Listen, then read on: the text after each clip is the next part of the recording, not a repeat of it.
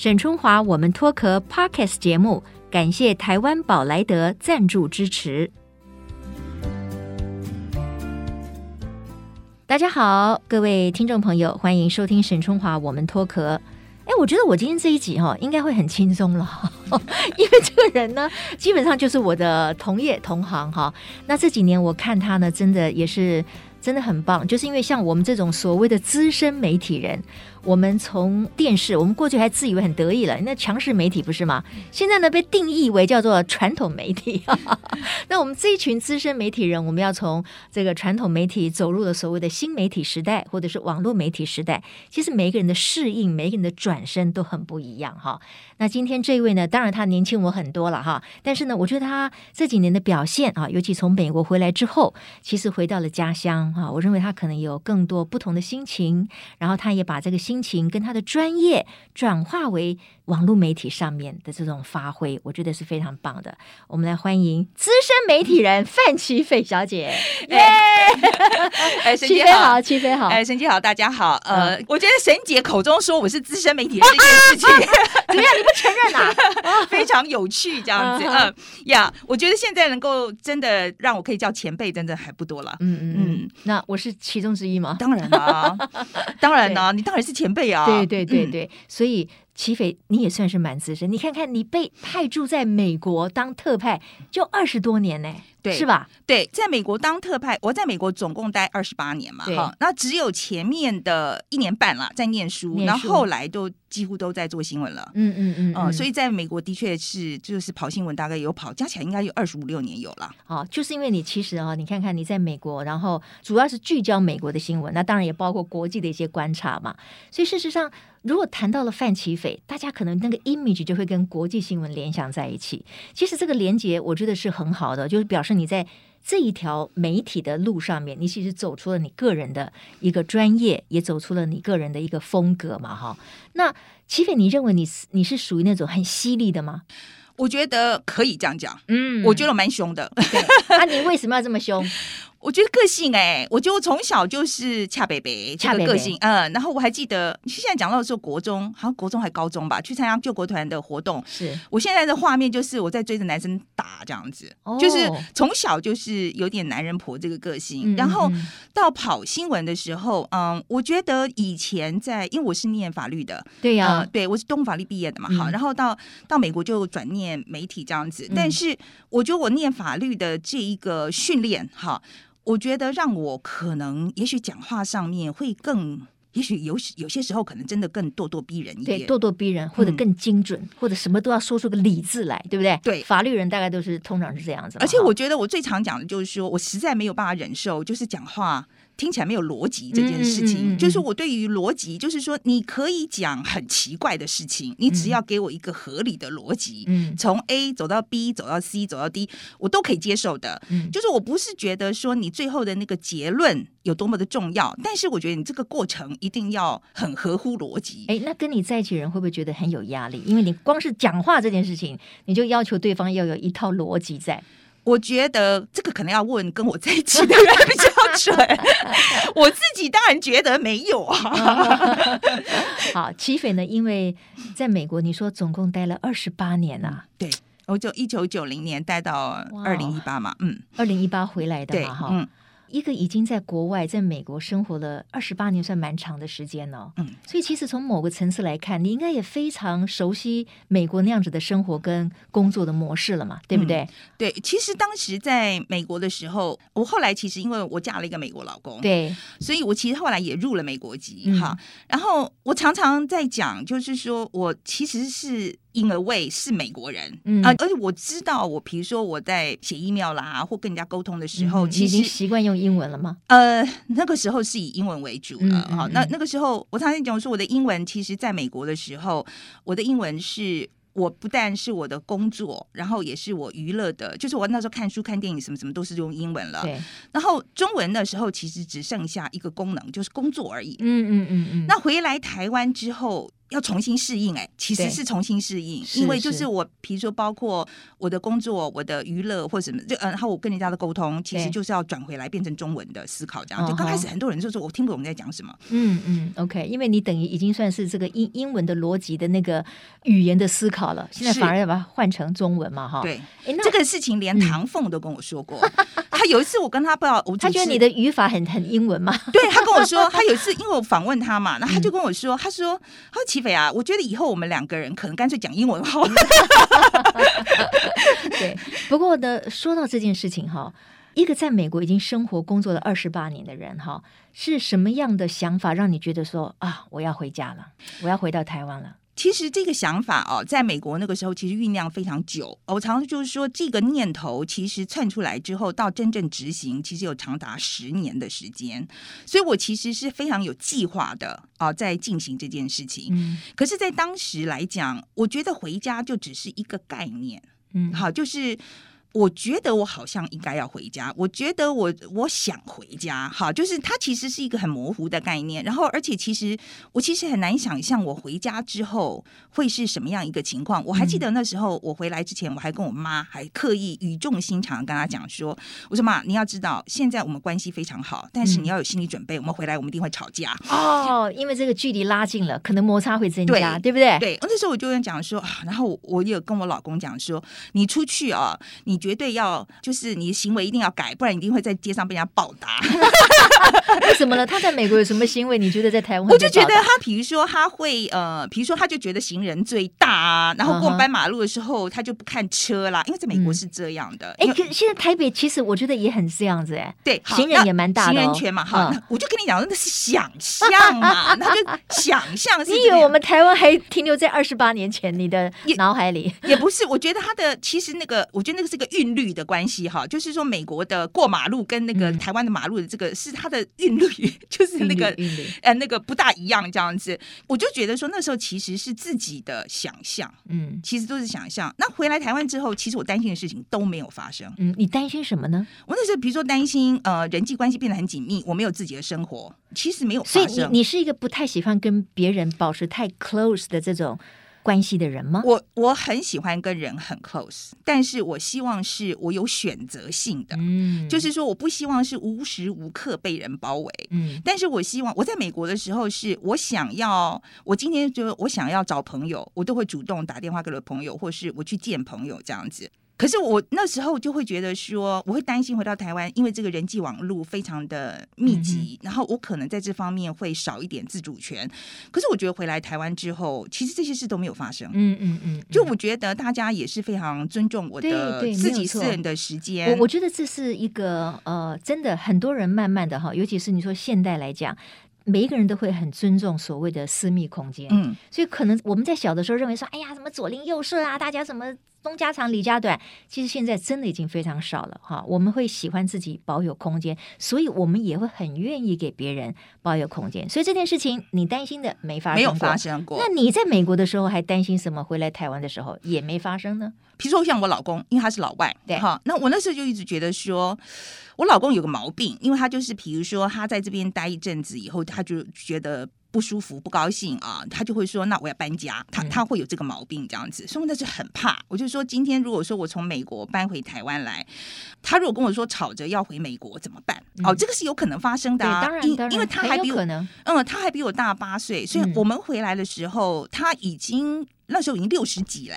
所以那个时候，我其实很担心他这个适应上会非常困难。对，但是我现在跟你讲，他在台湾过得比我还爽，他真的比我还爽，真的哈、哦。他很多朋友，他在美国朋友非常非常非常少，嗯、但是他在这边 for some reason，他交了很多朋友。嗯、我只能够说，而且他不会讲中文呢。哦哈，他到现在都还不会，他不会讲中文。哎，那你都没有影响他？你们结婚也好多年了。我因为我跟你讲，我会讲英文的时候，嗯、呃，就是变成我的英文大幅进步，嗯、然后他的他中文永远没学会这样子。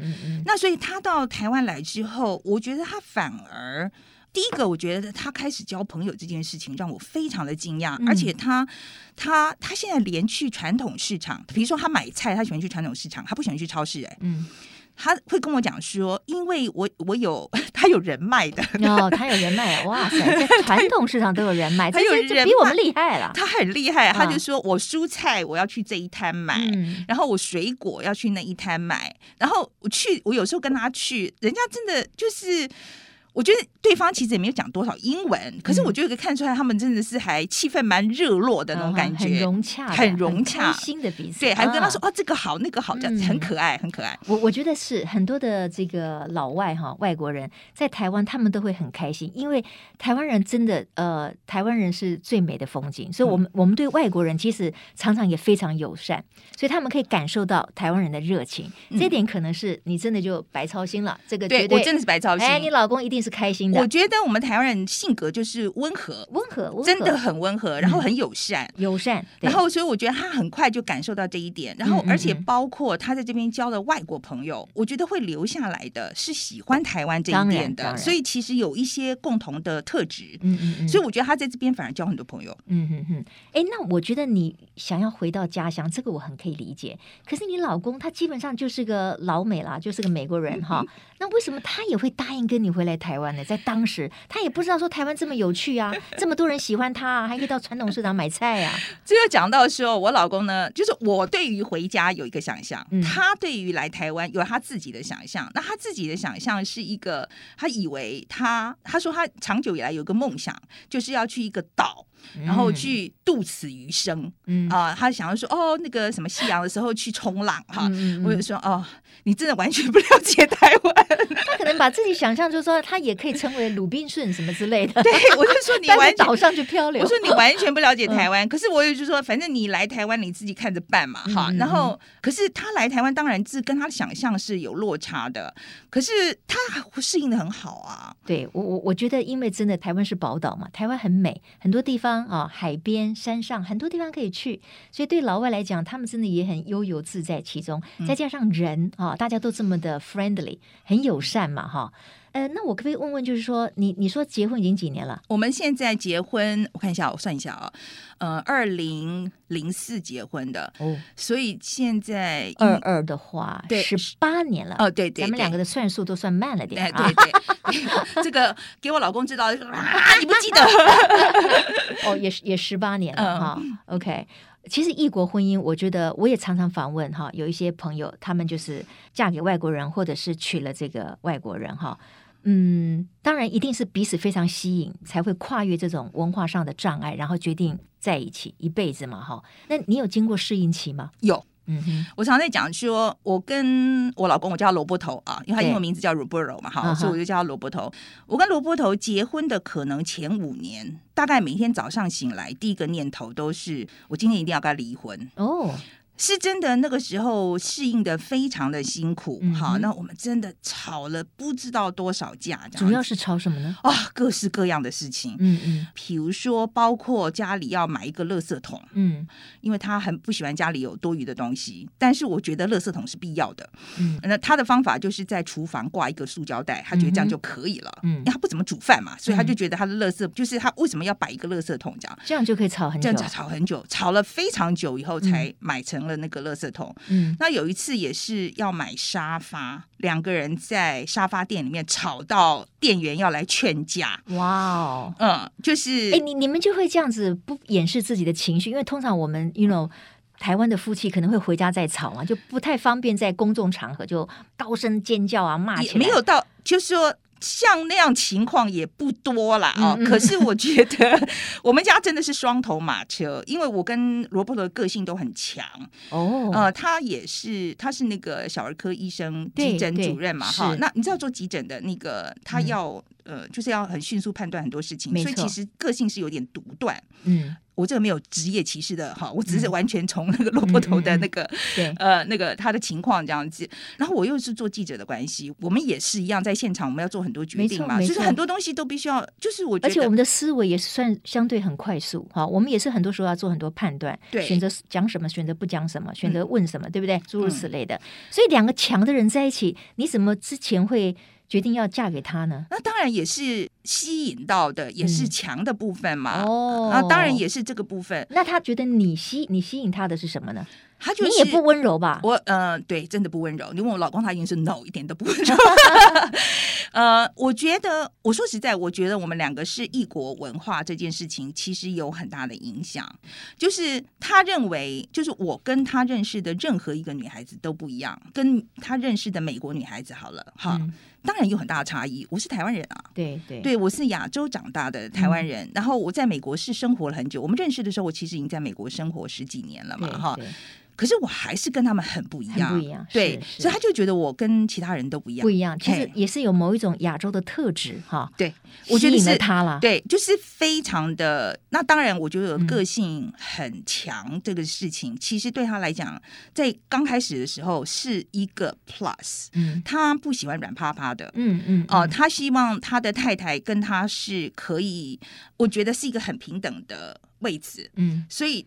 我觉得个性太弱，我真的会被他吃死死。嗯嗯，他也瞧不起他，对，所以他喜欢强势的女生。嗯，所以是这些，我觉得加在一起吧。嗯啊、嗯，不过这个事情还是要问他比较准。嗯，不过 anyway，我觉得你说大概是头五年嘛，哈，可能因为生活习惯啊、文化的背景的不同，冲突会比较多。可是当你一旦跨越了那个障碍之后，其实那慢慢的两个人磨合之后，就会生活的越来越，应该说越来越如鱼得水了嘛，彼此就就欣赏的优点就出来了嘛。缺点慢慢就习惯了嘛，嗯、对不对？我觉得应该是说，我常常在讲说，我跟罗伯特的关系哈，我会讲说他是 organic，他是有机的，嗯、有机的，它是有机的，它是会改变的，它是长的。嗯，然后有些年有几年它可能干旱就长得不好，嗯，那有些年风调雨顺，它就长得特别的茂盛，嗯，但是你永远不能忘记，它都是要不停的灌溉的，嗯哼。这点不能够忘记。嗯，你如果忘了，让他就是丢在那边不管他的话，也不行的。我觉得绝对不行的。嗯，那你现在这么忙啊，你现在怎么能够管他呢？嗯我觉得这个部分就是他这几年他很配合我这件事情，嗯、我非常的感激。好，那这个部分我觉得我必须要讲哦，这可能跟美国的教育有一点关系，因为他们从小就教男孩子、女孩子也是一样哈。因为我可是我女孩子这部分好像有有一点比较觉得说你女生就是要配合这样子，嗯、但是我觉得美国的文化的确是从小就教男孩子说。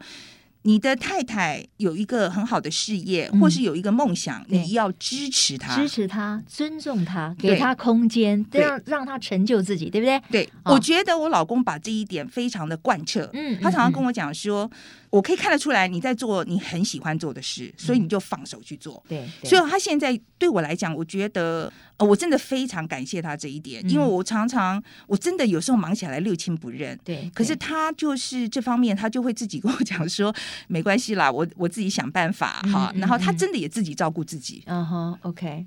不简单，我觉得就是说，当他跟你哈愿意回到台湾之后，然后他又能够开启另外一个生活的空间，然后认识更多的朋友哈，这点很不容易。因为我知道，其实齐斐范齐斐他是非常忙碌的。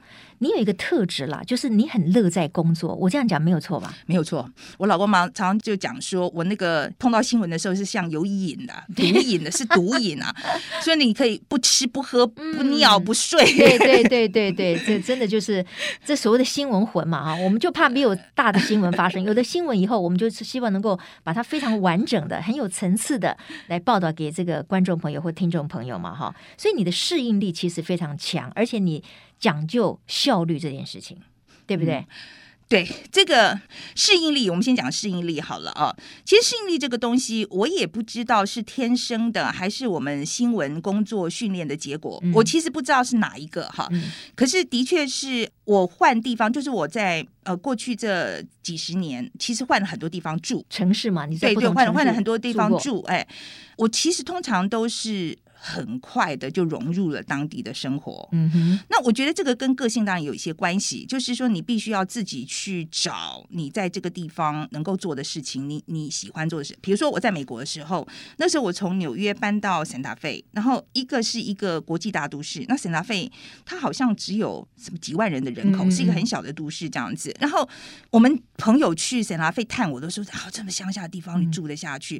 可我在圣达费也住得很开心啊，因为我就会找到，比如说。我就去开始骑马，嗯、我就那个时候是疯狂的爱上骑马这件事情。那那个时候也有工作在身上吧？有啊，那时候对不对？还是还是做特派嘛？对，哦、那时候就到处飞来飞去这样子，就是有工作就飞出去，嗯、然后呃，可是 base 在住在圣塔费这样子。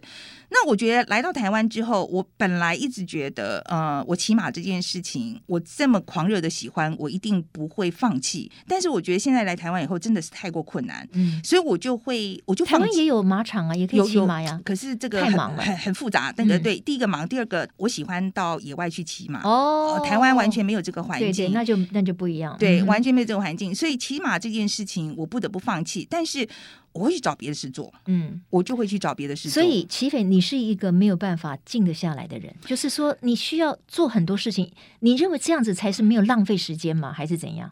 我觉得是哎、欸，怎么办呢？这个这个也，这个对自我的要求是太高了，我认为 没有啊。可是我觉得浪费时间哈，我觉得绝对不能够浪费时间，这是对的。但是并不表示我永远都在工作。嗯，比如说我会有今天，如果我有两三个小时的空档，我就会开始想说，嗯、呃，那我现在是不是去超市买一点什么？因为我很喜欢做菜，嗯、所以我就会说，哦，那我去超市买一点什么？那今天晚上我就可以做一个什么菜？然后这个东西对我来讲，它是休闲。休闲，OK，, 可是我还是在做。你你，你也没有好像 couch potato 一样，就是躺在沙发上什么都不做，这样你也不行。我这样不行。然后，然后或者是说，我会告诉我自己说，我其实也可以坐在沙发上坐很久，嗯、其实也没有问题。嗯，因为可是我就是看书啊，哦，或者我就追剧呀、啊。你就是不能够发呆一下嘛？发呆真的很少。哎，为什么你这样？我觉得齐斐这个是不是说？你基本上是一个自律很高，然后又自我要求很高的人，那你会不会觉得辛苦呢？就是说，哇，天哪，我今天又有这么多的工作，然后我每一件都要把它完成，而且我要做得非常的好，否则我就觉得我今天浪费了。我觉得要求这件事情，哈。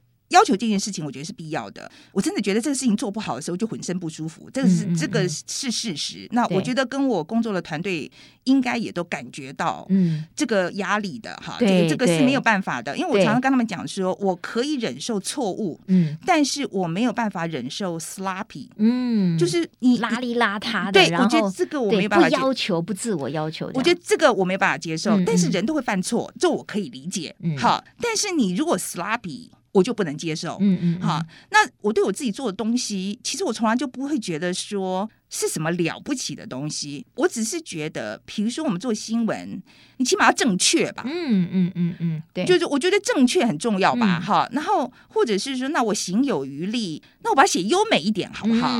好，或者是说再行有余力，再行有余力，嗯，哎，那我就去想办法把它推广大一点，做一点行销，这样子让更多人看到，这样子。所以我觉得它是。就是说，如果有可能的话，我就希望我有的资源，我就尽量去做。嗯，但是我也会放手啊。嗯嗯嗯，就是说，我知道，就是说，这才怪了吧？我觉得你要真的完全放手，可能有点困难哦，因为你的标准可能很高。嗯、那如果说你的团队里面某一个部分没有达到你的要求，你当然还是要介入啊，这个也很自然啊。对，可是我讲的放手，就是说，比如说我今天推这个东西到一个程度的时候，我知道。嗯我就这样举例哈，我其实去年还有去主持一个电视节目，嗯，好，因为我其实跟新媒什么匪夷所思吗？呃，对对，那时候有一个电视节目这样子，我又回到电视的系统去做一个电视节目，可是我觉得在配合上其实真的非常的困难，因为主要就是我那个新媒的思维跟传统媒体 电视的这个工作的思维其实有很严重的冲突。对，那时候所以当我又从新媒再回去跟电视合作的时候，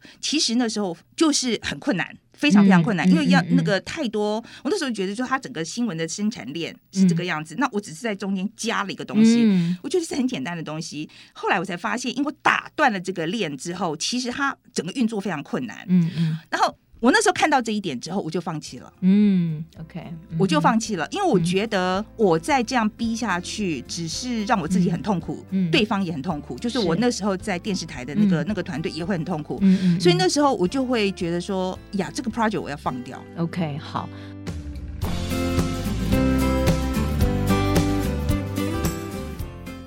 这几年哈，我看这个范奇斐，他从一个驻美的特派员，然后他回到自己的家乡，回到台湾之后呢，哎，我发现你在这个新媒体或者我们说是网络媒体上的运用，或者是露出，或者是你同样讲国际新闻等等的，我觉得其实你的转身非常的 smooth，很自然，而且也很有收获。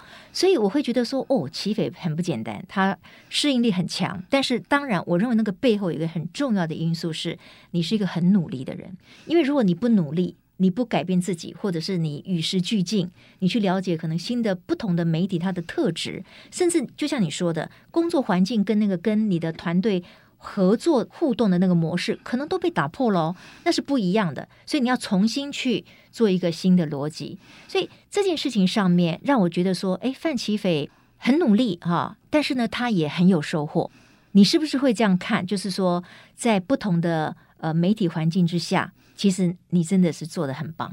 我觉得在我这一辈哈，我觉得我应该是算做的不错的。做得不错的。我我觉得这这个，我觉得可以这样讲哦。我这一辈，因为我们真的，我是到过五十岁才开始用脸书的。那我们的年轻伙伴们，他们很多是出生就开始用，对对对，所以他们这个是真的从在他们 DNA 里头的哈，就是用用社群原生代原生代。对他，我还记得我那时候刚开始刚开脸书的那个网页的时候，那时候跟我合作的一个年轻伙伴啊，张嘉玲，他那时候跟我讲，就是说他还跟我解释什么是社群媒体，嗯，就是我连社群媒体的定义是什么我都搞不清楚的。然后他是真的牵着我的手一步一步的这样子，整个这个学习过程这样子。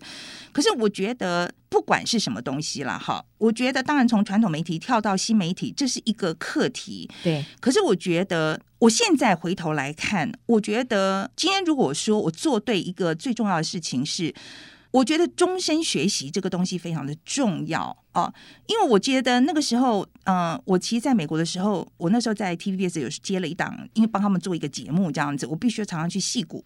所以常常接触新的观念，我那时候就看到这个东西，我觉得这也是我在美国住这么久可能最大的一个收获，就是说创新是多么重要的一个东西。那创新从哪里来呢？对，就是要你要从。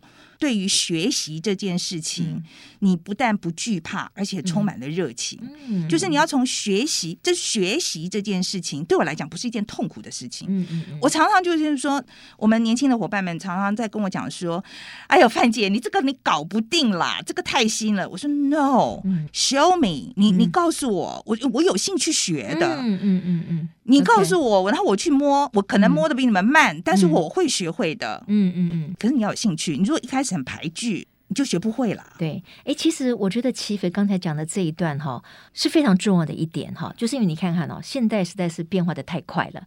然后你说，因为变化的很快，所以当然我们过去自以为自己很熟悉或者是很专业的部分，哎，可能它已经不适用于现在了。所以如果我们没有保持一颗学习的心的话，我们是很容易被淘汰的。或者说，我们这个跟别的这个同伴啊，或者是同业互动起来也会很痛苦，因为觉得每个人的认知已经慢慢产生了很大的落差哈。所以我觉得刚才他提到了，就是齐斐提到了要创新，要这个学习，这也是我们脱壳我们访问了这么多的台湾的女性，我觉得一个很重要的特质，就是我们勇于去学习新的东西。那也是因为勇于学习新的东西，可能让我们又开启了另外的一个天地嘛，哈，一个一个视视野嘛，这个是很棒的。所以呢，我就最近我有注意的，沈姐，我还要想补充一点哦，就是有关学习这个东西，因为我常常跟一些家长们哈，嗯、他们谈到说不知道要怎么样给小孩子教育这个东西，我常常跟他们讲说，你现在不要急着让他们去学各式各样的技能，我真的觉得你现在觉得现在这个东西很红，可是十年以后你真的不知道这个东西丢到哪里去都不晓得了。OK，是，所以我觉得你。跟小孩子，我觉得你给小孩子最好的教育是让他对学习可以保持一个很有趣的心情，嗯、就是说学习是好玩的。嗯，你如果在他很小的时候就可以让他有这个习惯，嗯嗯嗯，他不会有问题的。对对对，没有错。我觉得很多的父母哈，包括我自己在内吧，其实也都。被这个快速变动的时代给教育了。就是可能过去在十几二十年前非常热门的科系，哎，如今它可能已经变成冷门科系了。或者是说，过去可能觉得很棒的工作，诶，未来我们说它都会被 AI 取代。所以你说这个世代的进展的概念这么的快速，每一个人如何能不学习，对不对？所以我们的眼光啦、想法呢，可能都要更 open。那我也很高兴，就说包括今天跟齐斐啊来聊聊天，对不对？我们可以感受到一个呃所谓的资深媒体人哈，然后他可以在不断的学习当中，他也给自己更多的可能性。那我又看到你最最近呢，就是有一个新的作品出来，那我就说，哎，奇怪了，这怎么怎么是范奇斐做的呢？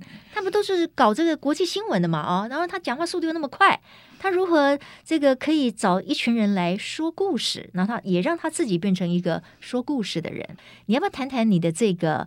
这应该算是你的一个一个理想嘛？你怎么去做了一个呃说故事的人这样的一个 podcast？OK。Podcast 呢，其实在我美国最后几年，我其实那个已经是我最重要新闻来源了，因为它其实现在大部分我们的资讯接收都很破碎嘛，哈。但是 Podcast 一听常常就是半个小时、一个小时。然后我觉得现在在未来里面，如果说要有一个 long form 的，就是长时间的这种呃传播媒体的话，我觉得 Podcast 可能是唯一一个方向，目前看得到的哈。嗯嗯嗯。那所以，我其实回来台湾之后，我就一直很想做一个 Podcast，但是在台湾那个时候。它开始并不流行好，然后后来呢？因为我就是要做 podcast，可是要做什么呢？好，就那个时候我就在想说，我因为大部分都是做报道，然后那些报道我在想，就是因为我非常重视逻辑这个东西 就是所以我觉得我的新闻常常就是它很多资讯在里头，嗯、而且我觉得我希望大家在看这个新闻的时候，我常常 challenge 他的，我就是说是你的理性，嗯，就是我的观众来看的时候，我要你把你的逻辑也拿出来，我要你用你的，你真的是要去思考的。就是这个理性的部分要拿出来，嗯，但是我在做 podcast 的时候，我就希望我可以做一个东西，是可以把我的观众把他的感性的部分也给我。嗯，我们现在讲就是说，我们讲一个故事好了，用一个很理性的方式去接触一群观众，但是我希望可以用很感性的那一面去接触另一群观众，嗯，所以我就做了说故事的人。对，那我就觉得，因为我觉得最感人的，真的能够最影响人最深的就是故事。对。不是跟人家讲道理，嗯、对对，没错。那我其实看了你那本书哈，那你里面怎么样去选择那些题材？就是你找哪一些人物？你是根据什么呢？就是跟你的团队的讨论吗？还是你心里面可能你自己有一个一个剧本、一个想法，就是说，哎，这些人我我认为很有代表性，或者是他可能很不太容易被完整的报道。我给他一个空间，我让他把他的故事说出来。所以，当你在选择这些不同的题材跟人的时候，你根据的这些标准是什么？我们的团队啊，就说故事的人的团队，其实这一边呃，我们刚开始做的时候啊，在台湾做的时候，因为我有我那时候其实心里中有个雏形，就是在美国其实有一个红很红的节目，就叫《This American Life》啊。嗯嗯嗯。那它这个它其实是本来是一个广播节目，它精致到其实是近乎广播剧。哦，它是个报道，它是报道，它是报道性质的，但是它做的几乎像是广播剧了啊。那所以它需要一个非常高的制作品质。然后我们那时候在台湾其实没有这样的产品，也没有这样的人才，所以那个时候我就找了一群呃做纪录片的团队。影像的吗？对，做影像的纪录片的团队来做 podcast 这样子。然后他们因为做纪录片的关系，所以有对于故事的铺陈的的这个是熟悉的，熟悉的，是熟悉的。故事怎么铺陈熟悉，然后技术也有。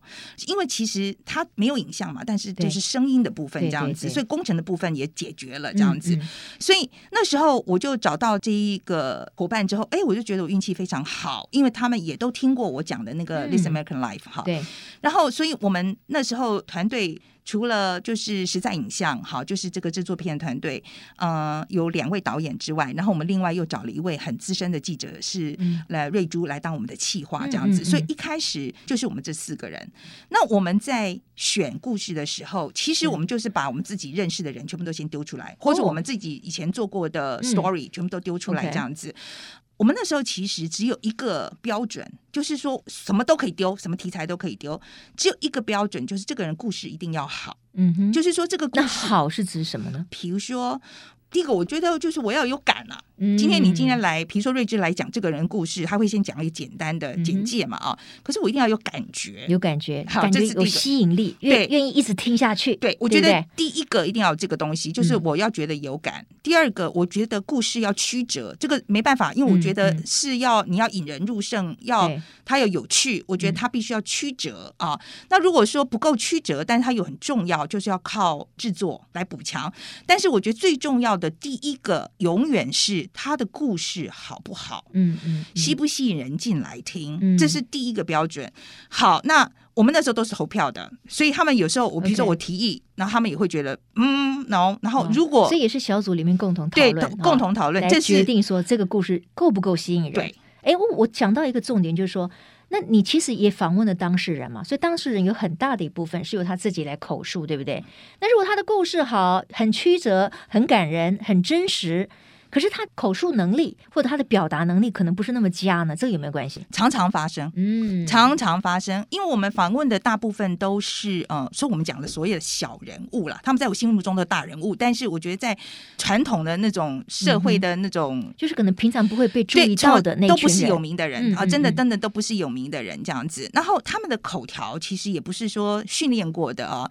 可是我觉得这个就是，就是你有经验的团队，他就可以修正这个东西。嗯、所以如果观众真的大家有机会去听那个 podcast 的话，嗯、我相信你会觉得听起来很流畅、很舒服的。对对哦，他不会让你觉得说我听了真的不知道他在讲什么。而且我知道你们其实，在制作上也注意了很多细节哈。嗯，对，其实是花很很多的心花很多力气去做，嗯、因为他我们除了访问，一开始一定会先做出访，嗯，初访完了之后。哦、呃，在做深度访问，我们的访问常常是一两个钟头、两三个钟，很寻常，最后剪出来是半小时。对对对，OK，然后再加上再写剧本，呃，逐字稿全部写出来，还要写剧本，然后再再做剪接，然后做混音，都是做专业。嗯、我们混音是送到纽约去做的。OK，OK，所以说他就是要做到那一个程度这样子，嗯、所以我要听众在听的时候。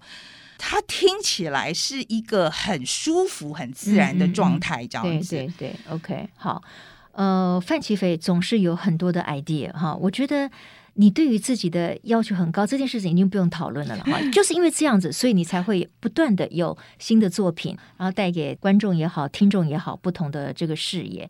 那其实你知道吗？我们脱壳其实我们是分享女性的不同的成长，所以琪斐其实在你的身上，我也看到了现代女性。就是因为自我要求哈，我们也希望与时俱进，所以我们也不断的学习，然后我们因此有了很多更很丰富的这个阶段嘛哈。但是我在想哈，你可能不能没有工作，你你你是个工作狂吧？万一我在想，你哪一天你不工作了，你会不会觉得很无聊？我跟我老公其实有讨论过这个事情，嗯、我老公就跟我讲说，他说他很担心我，如果万一不工作的时候你怎么办？这样子哈，嗯、他说我觉得你可能会很严重的忧郁症。好，哇 Wow！可是我其实我自己我不会这样想哎、欸，嗯、因为我觉得如果到时候我的工作不再是重心的时候，我一定会想出别的事情做。我相信，我就我就会想别的事情。我只是不，我只是不是会坐在那里而已。嗯、我一定会去做一点什么，嗯、也许变成农夫都可能。对 It's OK，对，就是我看我在台湾我的资源我可以做什么，嗯，但是我一定会做点什么。对对，很好。我觉得我也一点都不替范琪斐担心哈，就如同我也不替我自己担心一样。我觉得现代女性就是这样，我们在不同的时空里面哈，我们就是活出最好的自己啊。不一定说你还是在工作上的那个高峰，可是呢，你在生活里面你还是可以创造不同的惊喜，对不对？对，我相信我们所有的现代妇女呢都有这样的能力，我们也给彼此鼓舞加油，希望我们大家可以增强这样的能力。呃，今天非常谢谢齐斐来哈，分享你的这个说故事的人。其实我们也分享了你自己的故事，right？哦、oh，yes，我想，我想是，对 对对，对对对，所以很祝福你跟这个萝卜头啊，希望在台湾你们可以非常开心，因为你老公现在已经比你开心了嘛，他比我开心，所以，你，你一点都不用担心了嘛，right？对，我真的不担心他，他.他现在真的非常开心。我现在想他在干嘛？他可能在家里面烤蛋糕吧。所以我们也期待这个齐斐哈，透过不同的媒体哈，能够报道更多的故事。OK，好，谢谢沈姐，好，谢谢齐斐，嗯、我们下次有时间的话再来聊好吗？好，谢谢，好，谢谢大家今天的收听，别忘了哦，也在我们的 Pocket 上面呢留言或者是给我们评分，谢谢各位听众朋友，我们下周同一时间空中再会，拜拜拜拜，哎，大家再见，拜 拜拜拜。